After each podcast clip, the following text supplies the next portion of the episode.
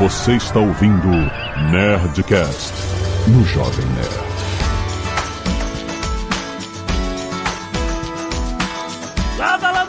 Nerds! Aqui é Alexandre Antônio do Jovem Nerd, não preparado ainda pra Black Friday. Eu nunca tô.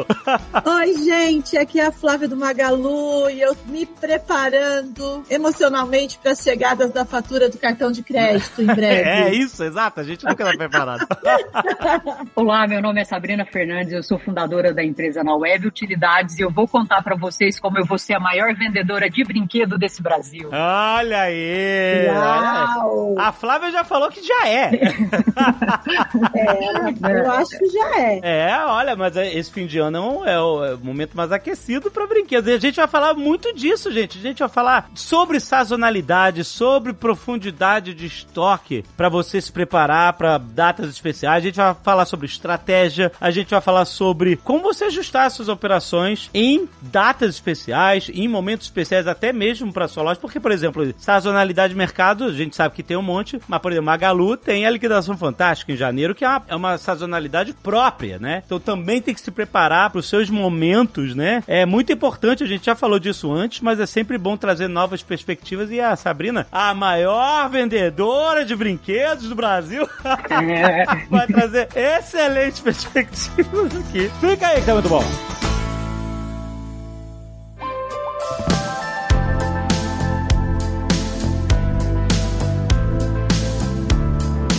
Olha, o pessoal brinca, né, que o pessoal se prepara para o último trimestre, né, mas a, a gente coloca na nossa operação o janeiro, né, então janeiro é muito importante por causa da liquidação fantástica. Então a gente prepara para o último trimestre e para janeiro. Olha, olha aí, Flávia, olha o impacto do Magalu no mercado. É, mas aqui a gente tem um mantra. Sabrina sabe, aqui o, o ano novo não é dia 31, né, Sabrina? Ah. O ano é. não acaba dia 31 de janeiro. Não acaba. É, não acaba, não acaba, é isso aí. Eu já implantei isso na cabeça deles e, ó, deu super certo. Sabrina é a prova aí que eu tô feliz. Muito bem. Mas, Sabrina, é, a gente te convidou justamente por tudo isso que o Ale falou agora. Além de ser a maior vendedora de brinquedo que esse país vai ter, né? Se ela não é, ela fala isso, Ale, mas você chega lá no estoque dela, não tem só brinquedo, viu? Tem de tudo. Não, eu tava aí, tava tendo evento aí no, no- na, na arena e cheio de brinquedo. Sim, sim, sim. Ela Sabrina tava aí, então. É, então.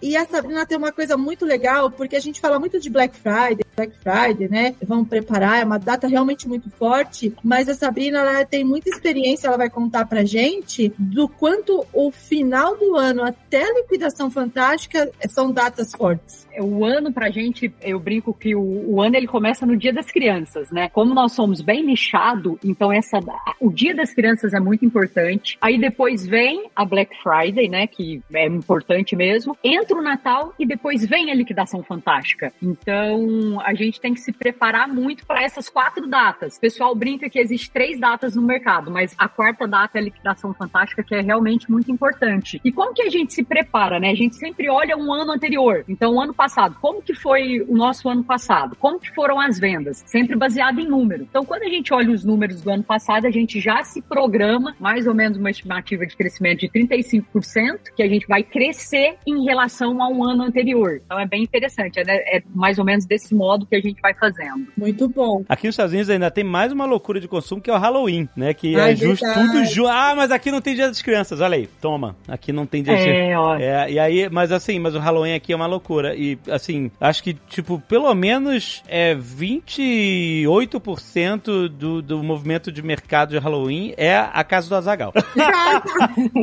Esses são malucos de coisa de Halloween. Eu nunca vi a casa tão enfeitada. No, no- Nossa, é impressionante. Eles ficam malucos. Mas assim, isso aqui move a economia mesmo. Mas é engraçado, mas- mas não tem o Dia das Crianças. E isso é uma coisa totalmente é, gigantesca pro varejo de brinquedos no Brasil, né? Se a gente pega de outubro a janeiro, a gente vende muito mais nos quatro meses do que nos outros oito meses, né? Então é, é, é interessante isso. É muito forte mesmo. Na sua vertical de brinquedos, existe uma variação de peso entre Dia das Crianças, Natal Natal, Black Friday, liquidação fantástica? Varia, depende o tipo de brinquedo, o ticket muda. Como é, qual é a sua percepção nessas datas finais do ano? Nessas datas, o ticket muda muito, principalmente entre Dia das Crianças e Natal. Você consegue perceber que o Dia das Crianças sai em brinquedo com ticket médio mais alto. E no Natal, além de sair o ticket médio mais alto, sai muito brinquedo com ticket médio mais baixo, porque daí eu acho que é o Natal, né? Todo mundo compra presente para todo mundo, acaba comprando presente mais. Dilui mais o. Não, olha, é verdade, dilui mais o ticket, não é mesmo? Porque no, no Dia das Crianças é focado, é só a criança, só brinquedo, né? É diferente do Natal, que é mais geralzão. E Black Friday é loucura. O que tiver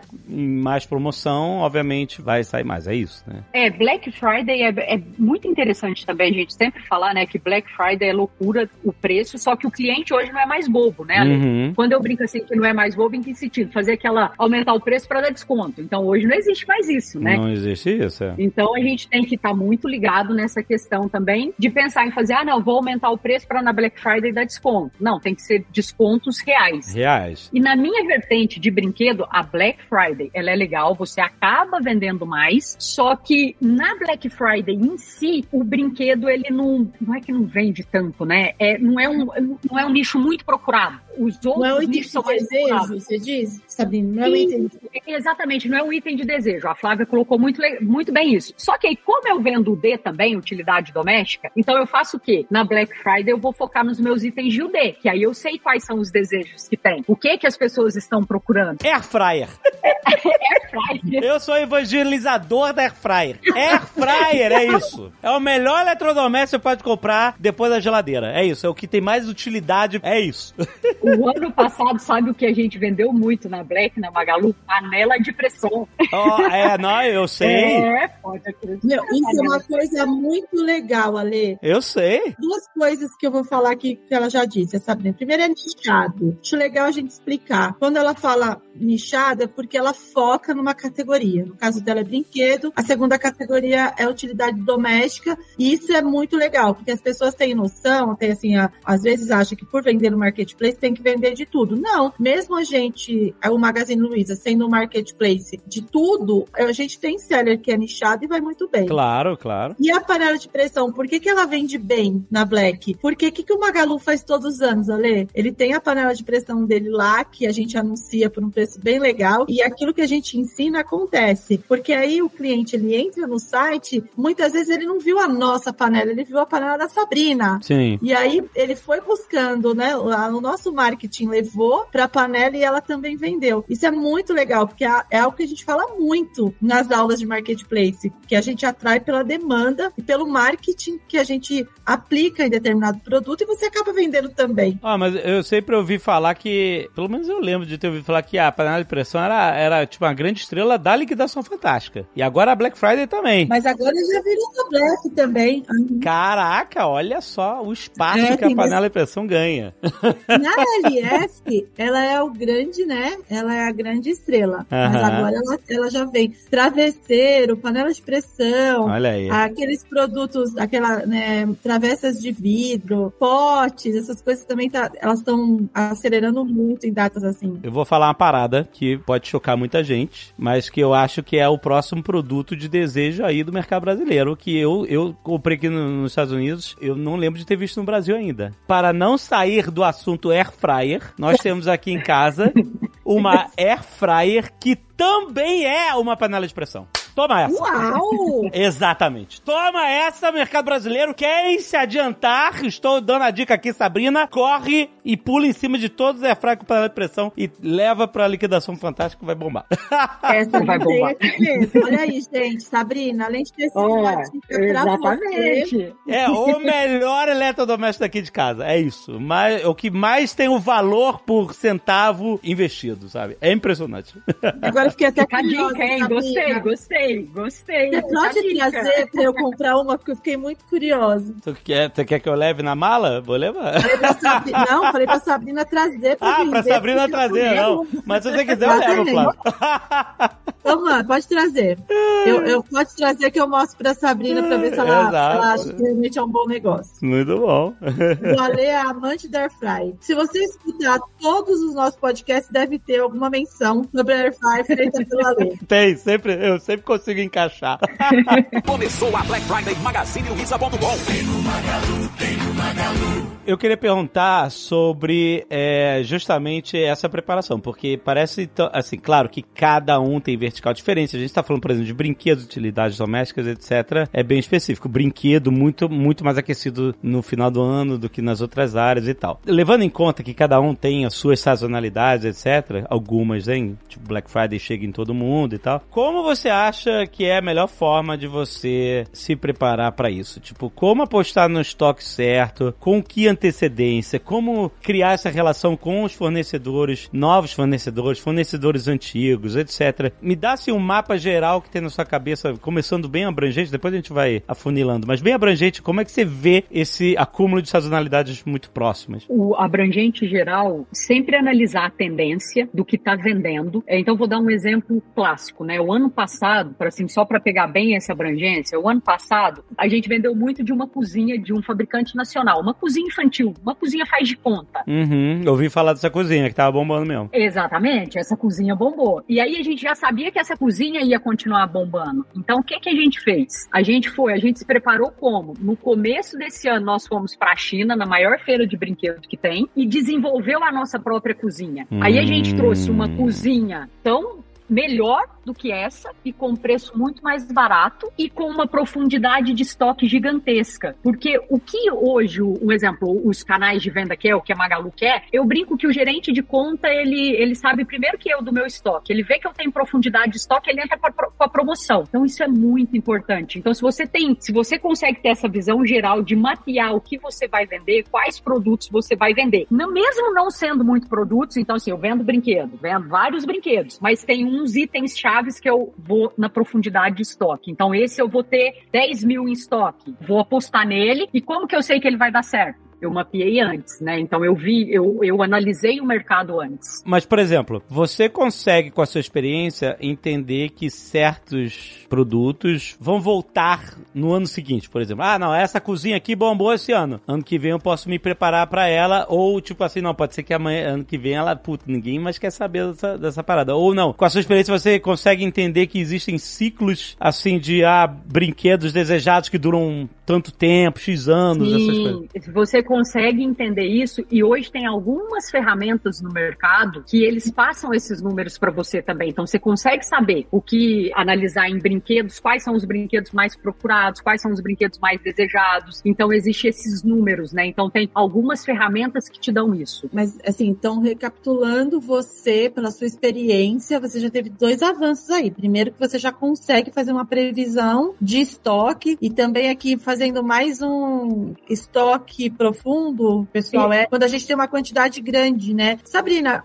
quando você começou, qual a quantidade ideal de um estoque bom para você? Quando você ainda não não estava tão grande como você é agora? Quando eu comecei, não tinha como. Hoje eu falo, né? Ah, eu trouxe 7 mil de um item, né? Parece. Isso. Mas quando eu comecei, não existia isso. Sabe como que eu trabalhava? A gente trabalhava com D e nós íamos ali no Paris comprar o D. O Alê, não sei se conhece aqui em São Paulo, a gente comprava utilidade doméstica nos atacadistas do Paris. Eu trabalhava com estoque do fornecedor fornecedor. Eu ficava de olho qual que era a quantidade daquele estoque que o fornecedor tinha. Eu não comprava muito porque eu não tinha capital para poder comprar muito quando eu comecei. Então, como que eu vou comprar muito? Eu ia lá e ficava de olho no estoque do fornecedor. Então, eu criei um relacionamento com o fornecedor, trabalhava com o estoque do fornecedor. Então, eu nem precisava pôr o meu capital na frente, porque eu, nem tinha. Não é que eu não precisava, eu não tinha também. Foi bem interessante. Então, quando eu comecei, eu comecei dessa forma. Então, assim, comprava muito pouquinho, não tinha como comprar muito, né? E aí foi funcionando, porque você foi crescendo foi funcionando. e tempo que você foi analisando. Fui analisando, aí eu percebia que aquele item, aí eu comprava 10. Começou a vender bem, né? Comprei 5 de um produto. Eu lembro que tinha item que eu comprava 5. Comprava 5 daquele produto, já saiu venda, saiu mais venda. Eu começava a falar com o fornecedor: quanto você tem desse estoque? Não, ainda tenho mais. Ah, então vou pegar mais um pouquinho, vou pegar um pouquinho a mais. E eu ia monitorando quanto que ele tinha em estoque. Eu ia trabalhando, fui trabalhando até ir alavancando, né? Crescendo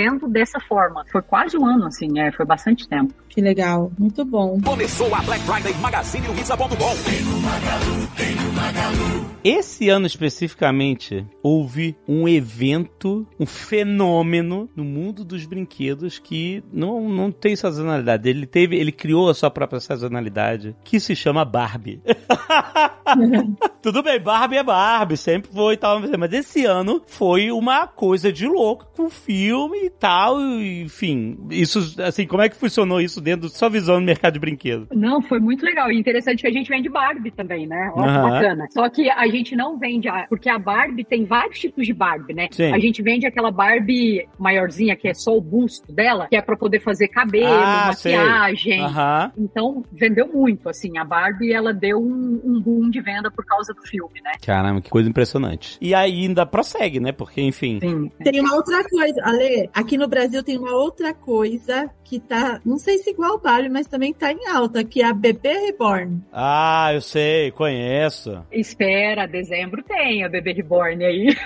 É, tá ali com a Barbie, é. tá não, Sabrina? Tá, tá aí com a Barbie e é o próximo brinquedo que a gente vai entrar forte em dezembro aí na Magalu, é com o Bebê Reborn. É, Até eu vou te fazer uma Nossa. provocação. Agora, até como experiência de mãe, Sabrina. De repente, a gente fala, né? Ah, brinquedos, nós falamos aqui no início, brinquedos, é, nos, assim, não tem um brinquedo desejo para Black, mas também a Bebê Reborn, ela pode ser um desejo do Natal, onde a mãe pode aproveitar para comprar na Black e guardar, né? Então, assim, sim. Existe agora também alguns nichos de brinquedos que são um pouco mais caros e outras coisas E aí assim, eles- que pode, né, virar uma coisa é, de oportunidade na Black. Com certeza, Flávia. Essa questão foi muito legal que você colocou, porque é, por mais que não é um, o desejado, né? O brinquedo não é desejado, alguns brinquedos a mãe ela vai ficar de olho se ela quer comprar o bebê re- reborn pro Natal. Opa, peraí, vamos olhar na Black como que tá o preço desse bebê reborn, né? Então é bem, é, bem colocado, bem interessante. A bebê reborn, pra quem não conhece, é aquela brinquedo que é super realista, né? Tipo, É. parece um bebê de verdade. E, e às vezes você vê cenas assim, meu Deus,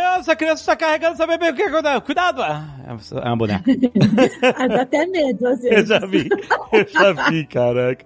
É assustador, mas é muito maneiro, não? É um super bem feito. Mas é um, é um brinquedo mais caro, né? Um ticket mais alto, né? É, por isso que eu toquei nesse assunto de poder É, é um ticket mais caro. É, É um ticket mais caro e vai, vai vender bastante. A gente tá apostando bastante nesse brinquedo aí também. De repente, quem tem bebê reborn pode de- tentar conseguir uma gestão de preços boa e colocar na Black, porque pode ser um item de desejo que a mãe queira comprar mais barato para só presentear no Natal. Não, é verdade. É, porque é mais caro, né? É uma boa. Porque é mais caro, exatamente. É. Eu imagino que com ticket alto também você não tenha muita margem pra você. Depende, né? Como é que funciona a margem pra tickets diferentes, assim? É, a margem é um bom ponto, né? Sempre.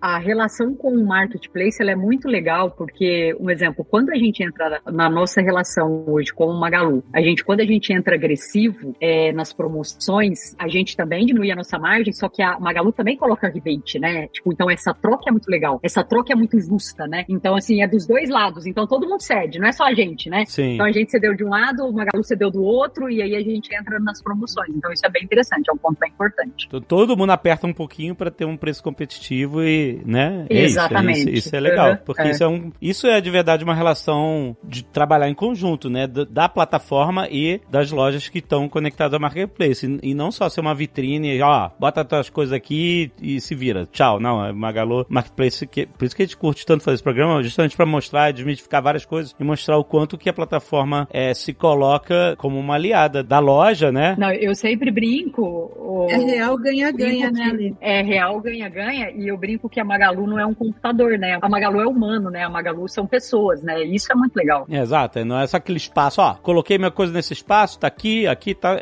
e pronto. Não, é isso. É tipo, vamos fazer algo juntos pra que a gente possa todo mundo ganhar, vendendo mais, todo mundo tá, tá ganhando mais, entendeu? Isso é, eu acho muito legal essa relação.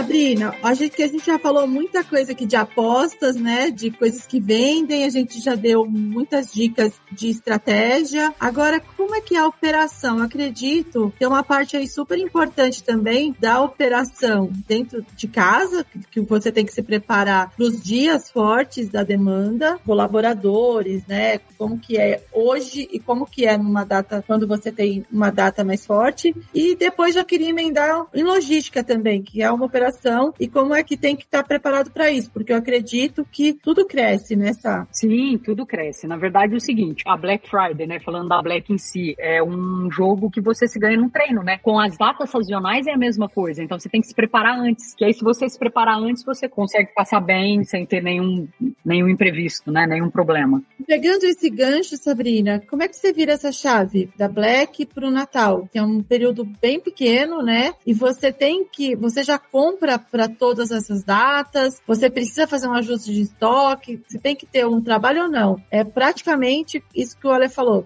Encerrou esse dia, começa o Natal. Tirou tudo preto, virou vermelho, assim ou não? Você tem que fazer todo. Não, a gente faz todo um estudo antes, né? Então a gente fez uma preparação antes. Preparou, sabe, o foco em outubro, no Dia das Crianças, o foco da Black, aí depois, pô, acabou a Black, o foco do Natal. A gente vira essa chave, né? Acabou a Black já é Natal. Você tem que essa chave, mas essa preparação tem que ter sido feita antes. Tá bom. Então você tem uma estratégia para cada data. Exatamente, uma estratégia para cada data. Porque eu sei que o meu público no Natal vai, ele tá procurando mais aquilo, na Black ele tá procurando mais aquele outro produto. Então, eu organizei antes e eu vou virando a chavinha. A Black acabou, agora é Natal, vamos lá. Então, vai sempre fazendo assim, organizando antes, mas virando essa chave igual a Ale brincou, é igual a Ale falou. A sua logística aqui no Magalu é como, Sabrina? Ah, minha logística no Magalu é perfeita, né? Eu tento jogar tudo pro full.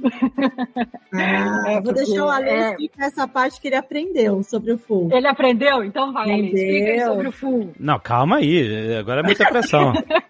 a gente, na época que a gente tinha loja, a gente nunca teve isso, né? De ter fulfillment. Tão pouco a gente entrou em marketplace na, na nossa época, mas eu acho incrível, porque, por exemplo, pra gente, na época, ajudaria demais a gente ter o nosso estoque, assim, não só no nosso, nosso galpão, etc., mas também dentro do estoque Magalu, com toda a logística, toda a facilidade, todo o pick and packing, enfim, e a rapidez que o Magalu já imprime em toda a sua logística própria. Então, o que, que é isso? É você colocar, por exemplo, ah, eu tenho uma loja, eu tenho meu estoque, mas, por exemplo, eu vou colocar um monte desses produtos aí, a cozinha maravilhosa que vende a rodo no Dia das Crianças. eu sei que eu vou vender bastante por Marketplace, então eu vou pegar, assim, sei lá, metade do meu estoque e eu vou colocar no... Isso é um exemplo, você pode colocar tudo se você quiser, pode não ter estoque se você quiser e ter tudo no Fulfillment. Mas, mas por exemplo, eu posso colocar boa parte do meu estoque no Fulfillment do Magalu, porque tudo que eu vender via Marketplace já vai sair direto dentro de cada, a logística dentro do Magalu, entendeu? Fulfillment significa você realizar algo, né? Então você realizar essa entrega, tipo assim, recebeu a venda, você como é que você realiza a, a entrega? Como é que chega na pessoa? Pode sair de você, pode sair do, do Magalu. Exatamente. Eu tô dando risada aqui. Explica melhor isso. Eu tô dando risada aqui, porque hoje a gente teve nosso rito de manhã, falando do full. A Luísa pegou o microfone, assim, num final como esse que o Ale tava explicando e falou: É o seguinte, eles colocaram esse nome aí em inglês, mas é o seu produto dentro do nosso CD, junto com o estoque do Magalu e chegando para você muito rápido. É, é bem, Exatamente. Exatamente. Explicou tudo do que fulfil. O que, que é isso, tudo. Dona Luísa tá certa. Mas isso é uma realidade, viu, Ale? isso Hoje, aí. o seller, né, que tem a possibilidade de ter o produto dele dentro do nosso fulfillment, ele vende muito mais e nessas épocas onde o cliente quer receber tudo muito rápido, ele recebe muito rápido. Então, Isso é muito é bom. incrível a oportunidade que quem vende marketplace hoje tem com a possibilidade de ter o fulfillment. E a Sabrina é um exemplo disso, ela já tá É, no fundo e- nessa. Nossa, e estando no full, assim, porque o cliente comprou hoje quer receber amanhã. E se tá no full, ele comprou hoje e recebe amanhã. Ponto final. É isso que ele quer. Isso daí vai me gerando muito menos demanda. Porque, um exemplo, se tá usando, de repente, a logística que não é o full, vai demorar mais para chegar e vai ter atendimento, ele quer saber, ele vai me. Aí já vai, já vai agregando outras coisas. Tipo, o atendimento já vai ser porque o produto não chegou, então eu já vou conseguindo resolver até o pós-venda. Ó, porque se o produto tá no full, ele chega mais rápido. Começou a Black Friday Magazine Luiza.com. Tem algum alguma história, Sabrina, assim, que você lembre dessas datas, de histórias legais que você já recebeu nesse período? É sempre assim, história legal, legal não tem. Sempre tem história de alguma coisa que deu errado, entendeu? Ah, É, exatamente. É, é disso. É sempre. Ó, mas eu vou te falar, o sucesso é feito de um monte de história que deu errado. é verdade. É sempre assim. É tudo válido. Mas Mas ó, é, foi um bom gancho, Ale. Foi um bom gancho. nós, a gente falou de tudo, né? Mas tem uma coisa muito importante, que é o atendimento pós-venda. Como é que você se saiu, Sabrina, com as histórias? Eu não gosto de chamar história que deu errado, eu chamo desafiadora. É, histórias desafiadoras. Ó, histórias desafiadoras recente. Olha só o que aconteceu no Dia das Crianças, né? Sazonal vendendo brinquedo adoidado, patinete, vendendo muito patinete. Chega o container, a gente já marca. Pro, o container chegou hoje na empresa, amanhã o caminhão da Magalu já tá lá para poder carregar o full, né? Então eu já mando tudo para lá. Então, assim, muito rápido. Já vai pro estoque do fulfillment. Do... É isso. Já sai do container e já vai pro estoque do fulfillment. Parênteses, desculpe, só pra você não vou esquecer, já que você puxou. Você tem que sempre receber primeiro e depois encaminhar pro fulfillment ou você pode também dividir o seu fornecedor, entrega parte aqui, entrega parte no fulfillment do, do Magalu? Ele passa por mim porque a gente precisa fazer uma preparação antes de enviar. Ah, tá bom, ok. o produto chegou, a gente já manda o produto direto para o fulfillment da Magalu. É muito, muito casado, né? Ele chega, 70% dos nossos produtos hoje, além eles são importados. Então, o container chegou da China hoje, amanhã já tem o fulfillment para levar o produto para Magalu. O que que aconteceu? Toda aquela coisa que eu falei para vocês, né, que eu puxei o escritório para expedição, trouxe todo mundo, né? Mandamos o patinete a quantidade errada. Mandamos mais de uma cor ficou menos de outra cor. E aí, o escritório todo envolvido na operação, todo mundo vendendo, aquela coisa, não tem ninguém no escritório, começou a sair venda de um produto que não tinha, que estava no full. E aí, o que eu precisei fazer? Saiu 80 vendas em um outro canal do patinete. Eu não tinha, não tinha para entregar. Por causa desse conflito, né? Desse erro aí que aconteceu. É, não tava com você. Ah, é, não tava no outro. É, foi pro Magalu e não tava no outro canal né, que vendeu. Ah. Exatamente. E aí o que aconteceu? Eu, eu recebi um processo, até então tudo bem, né? Faz parte, recebemos um processo, mas e a criança que não recebeu o brinquedo, né? É, é então são histórias desafiadodoras. É. E você conseguiu, você falou com eles depois, com a criança ou não? Nossa, Flávia, olha que bem bolado, hein, Flávia? É. Não falei. Que legal. Olha! Legal, né? Eu já vi casos assim da pessoa comprar um e mandar entregar e chegar lá no dia. Então, assim, problemas acontecem, mas a gente ter assim, pensar um pouquinho no pós-venda e a gente conseguir resolver, porque quantos casos desses você teve? Poucos, né? Porque assim, não acredito. que Não, gente- poucos. É. Não, poucos. E hoje em dia é muito usual, isso é legal, porque acaba até virando case. O que poderia ter te prejudicado pode virar um case, viralizar e ainda ser muito legal pra você. Gostei, hein? A- Anotada a dica aqui já. Não, Flávia? Não, isso é muito importante. é Que você não tem como prever todos os problemas que podem acontecer, né? E, e o mais importante é a gente é, agir para sanar o problema da, da forma mais legal possível, da forma mais justa e para que o consumidor não se sinta lesado, né? Que ele, putz, não, o que? Aconteceu um erro, mas, pô, eles, eles vieram falar comigo, me compensaram de outra forma, etc e tal. É, é, como você falou, é, beleza, a criança ficou, ficou sem brinquedo, é um, um constrangimento, etc e tal. Os pais, né? Enfim, é, você recuperar essa confiança é um trabalho que é árduo, mas vale a pena, né? Porque Sim. Vale a pena, com certeza. no longo prazo, né, quem trabalha com o público e tal, tem que mostrar uma consistência, né? Tipo, e essas consistências estão na forma como você lida com pós-venda, por exemplo, entendeu? Porque e o mais difícil dessas consistências é que os problemas que acontecem, que podem acontecer e tal, que vem pro pós-venda, eles não são consistentes, eles podem ser problemas pontuais disso, problema pontual daquilo. Correio, na nossa época tinha, às vezes acontecia, do, sei lá, o correio não entregava porque o, o bairro era perigoso e o correio falava, ah, não, não entrego aí, tem que vir aqui pegar. E aí o cliente, não, a culpa não é dele, né? Ele vinha reclamar com a gente e tal, e a gente, por mais que seja um processo do correio, que não é uma política nossa, é uma política do correio de não ir lá e tal, a gente sempre corria atrás pra tentar, sabe, compensar de alguma forma esse problema que aconteceu aconteceu na entrega, entendeu? A gente tá de mãos dadas até o final, até a pessoa receber o negócio em casa. Eu não posso simplesmente dizer assim, ah, problema não é meu, é do correio que não vai aí, entendeu? Então, assim, é sempre importante, por mais que os problemas que aconteçam, a, consistente é acontecer problema, porque isso em qualquer operação. Agora, o tipo de problema pode ser diferente, porque você tá sempre consertando os processos e tal, para não ter esses problemas. Mas se você age de uma forma consistente, positivamente, para sanar os problemas com o cliente, ele sempre volta.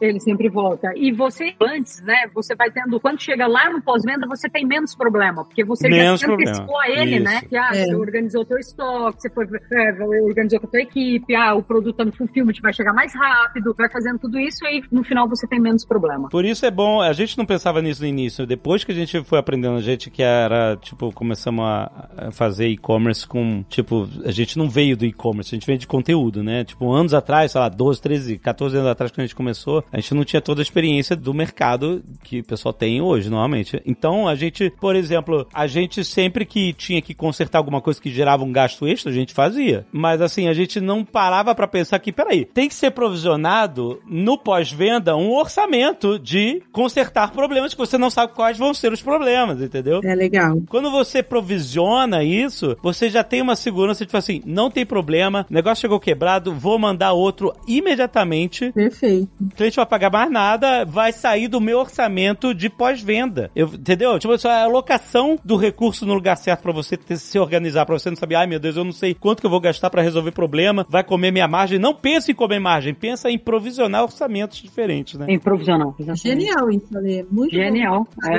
né? Tem que ter mesmo, não é só orçamento de marketing para comprar produtos. Você tem que ter também esse orçamento para você, vamos chamar até de encantar, né? Porque um problema Encantar. pode ser revertido É, por é. encantamento. É relação com o cliente, entendeu? Vai ser usado no momento apropriado pra resolver da melhor forma possível pro satisfação do cliente, pra que ele eh, fidelize e tenha confiança, assim, de que, pô, eu sei que se tiver um problema, sabe, os caras vão consertar o problema. E é muito o que a gente ouviu durante todo esse tempo, né? Sabe, tipo, os caras vão consertar o problema, sabe? É, então, pelo menos essa confiança, sabe, a gente consegue Vira referência, né? estabelecer essa confiança com, com o cliente é, é a coisa mais importante. Você deixa de ser só um, um comércio, um lugar onde ele fez uma busca e achou um negócio que ele queria comprar. Passa a ser uma, putz, não, eu posso comprar aqui que eu confio, entendeu? E às vezes ele pode até escolher um ticket mais alto em você do que no concorrente porque ele confia em você. Isso já aconteceu também muito com a gente. Porque confia, né? Ele vai... É, exatamente. Olha, acabei de ter outra ideia aqui, Sabrina. Agora é Natal, logo. Você pega esse contato que você deve ter com certeza do problema. Sim, com certeza. Natal, você manda um presente para criança sem ele ter É, comprado.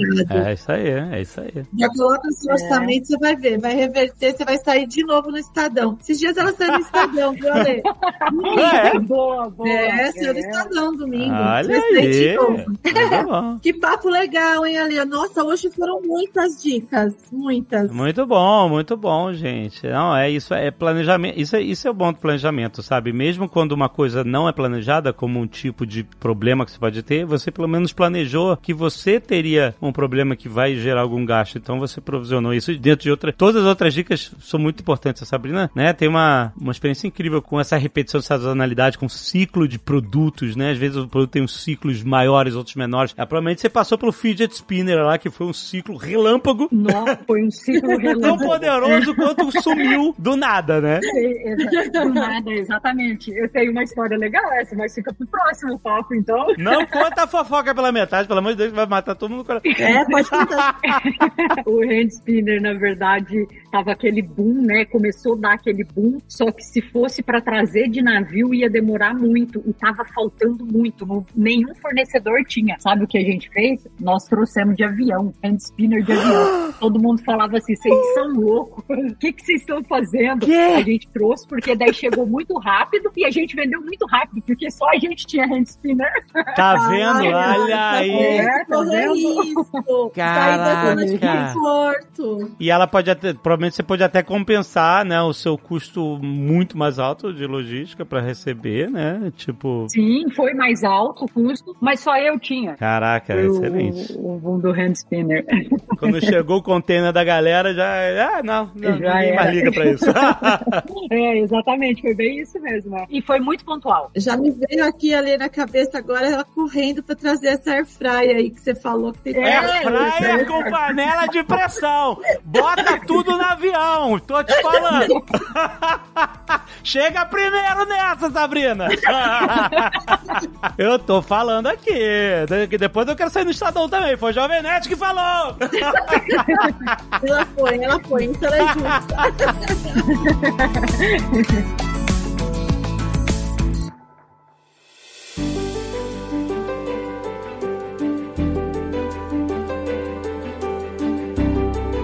acho que a gente trouxe aqui muitas informações legais. Quem quiser vender pelo Magalu, ainda não vende, né? Se empolgou aí com todas as dicas da Sabrina. www.parceiromagalu.com.br Importante frisar que a Black tá aí, mas o Natal ainda dá tempo, a liquidação fantástica também. E no dia a dia, você é, não precisa começar necessariamente numa data sazonal, né? A gente Claro. traz a Sabrina para dar toda essa experiência, mas o mais legal de tudo é percorrer todo esse caminho. Tanto o Ale falou aqui da experiência dele, quanto a Sabrina tem também. E aí, Sabrina, eu queria encerrar com você dando uma dica, assim, tipo, porque é inspirador, né? A gente ouvir você contando sua história. Como foi lá na escola de inglês e o- que hoje traz seu próprio produto. Então, eu acho que vale muito a pena você encerrar com uma dica aí de motivação. Qual dica você hoje não teve lá atrás que teria sido bom para você? Pra mim, Marketplace Magalu não tinha, mas você faria toda a diferença. Tô te falando sério.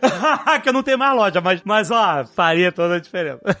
É, na verdade, não tem como vender online e não vender no Magalu, né, gente? É. Só pra vocês saberem, Marketplace Magalu não significa que você tá colocando o seu negócio inteiro dentro do Magalu. Existem várias formas de se fazer isso. É, muita gente faz uma coisa híbrida. Tem a sua própria operação, tem a operação de alguma vertical, ou então até mesmo dos SKUs todos, ou partes dos SKUs, enfim, dentro do Marketplace Magalu. A pessoa que define o fato é de você saber o que que, dentro da dinâmica de você atingir o seu consumidor e consumidores que talvez você não tenha atingido antes, Magalu existe pra isso, porque é um lugar onde as pessoas vão procurar produtos, vão procurar coisas e essa pessoa tá procurando um produto da sua vertical e não achar você lá, né? Tipo assim, olha que oportunidade. Você estando lá, você vai vender mais. Não precisa deixar de operar dentro do seu e-commerce, dentro da sua loja, em outros marketplaces, mas tanto o Marketplace Magalu é uma, é uma forma incrível de você estar super conectado com um parceiro, uma plataforma que quer que você venda mais. Não quer só, sabe, botar você lá e ó, mais um, vai pra, mais um pra planilha. Não é. É tipo, tipo, existe um fosso humano, sobre-humano até, de todo o setor de Marketplace Magalu em fazer essa ferramenta ser proveitosa e agregadora para né, o comerciante, né? Então, é, Sabrina acho que tem bastante perspectiva, né, sobre esse aspecto. É bem isso mesmo, Ale, que tudo que você falou, né? E assim, a dica que eu daria, né, hoje, é, eu fui pequeno um dia, hoje eu sou grande, mas eu fui pequeno, então assim, você tem que ter paciência, né? Então você começa mesmo devagar, né? Não tem o que fazer. E uma dica que eu daria muito interessante para quem tá começando é começar pelo que você entende. Exato, boa. Mas como assim, Sabrina? Meu, começa de alguma coisa que você saiba, porque fica mais fácil. Porque se você entender daquilo, vai ficar mais fácil. Quando nós começamos a vender com utilidade doméstica, foi o nosso primeiro nicho, o B, a gente começou a vender não porque a gente entendia, mas porque era fácil acesso pra gente, porque a gente ia no Pari todo dia buscar a utilidade doméstica para vender, entendeu? Então a dica que eu dou, comece pelo que entende, pelo que é fácil acesso para você. Então eu acho que é uma dica de ouro, que é bem importante. É, muito bom. É, você não quer ficar esperando o container chegar da China se você não tem mais nada pra vender enquanto isso tá acontecendo. Tipo assim, por exemplo, você foi numa coisa que você tinha um fluxo rápido, né, de fornecedor, venda, etc. Exatamente. Né? E aí isso ia te capitalizando pra você crescer, expandir e aí começar a atingir outras áreas que você falou, a sua vertical de expertise você vai ser mais rápido em tudo, não só na, no fluxo, mas no entendimento do mercado, do comportamento, do dinamismo do mercado, do que, que é rápido. Do teu concorrente, Ale. Do- É, do que teu concorrente, o fidget spinner, assim, vou vou trazer rápido isso, porque eu, eu sei que brinquedo, criança, meu amigo, criança é o maior boca a boca do universo. É muito, sério, é muito mais eficaz do que qualquer mercado adulto. Não existe marketing maior do que o boca a boca. Então, o fio, o negócio do- dos spinners, foi aquele boca a boca de criança pra criança e de repente todo mundo quer ao mesmo tempo, você tem que ser super rápido, porque todo mundo depois não vai querer ao mesmo tempo também. Exatamente. Mas assim, em outros casos, por exemplo, você consegue entender, por exemplo, a cozinha, você consegue entender a solidez desse tipo de produto pra você ir lá buscar um produto próprio seu, entendeu? Já assim, não vou ter a minha versão da cozinha, porque só eu vou ter, eu vou fazer a negociação diferenciada e eu não vou ser só mais um dentro dessa cesta de commodities, né? Eu vou ter algo, algum diferencial pra oferecer. Então, você vê, é diferente forma de você lidar com o negócio quando você entende muito da sua vertical, né? Fica mais fácil, fica muito mais fácil para você negociar, para você fazer fazer tudo. Vai ficar mais fácil. No final tá mais fácil. É um excelente ponto de partida. Sabrina, eu já convidei o Ale e o Dave. Próxima vez que eles vierem pro Brasil para ficar aqui um tempinho com a gente, eu vou levar eles aí na sua operação. Quero Opa, vamos lá. Por favor. Eu quero. Muito obrigado pela doação de conhecimento aqui pra gente hoje, viu? Valeu, mesmo. Imagina, muito aula. obrigada, Flávia. Obrigada, Lê. Valeu, gente. É, eu tô suando a mão, gente, vocês não têm ideia. ah, Deu tudo certo. Não, calma. Fiquei toda apreensiva. É, exatamente. Calma que ainda tem Black Friday, ainda tem Natal, ainda tem liquidação fantástica, tem muito tempo essa mão suave. Tem muito, é, muito tempo. O ano acabou de começar. É, exatamente.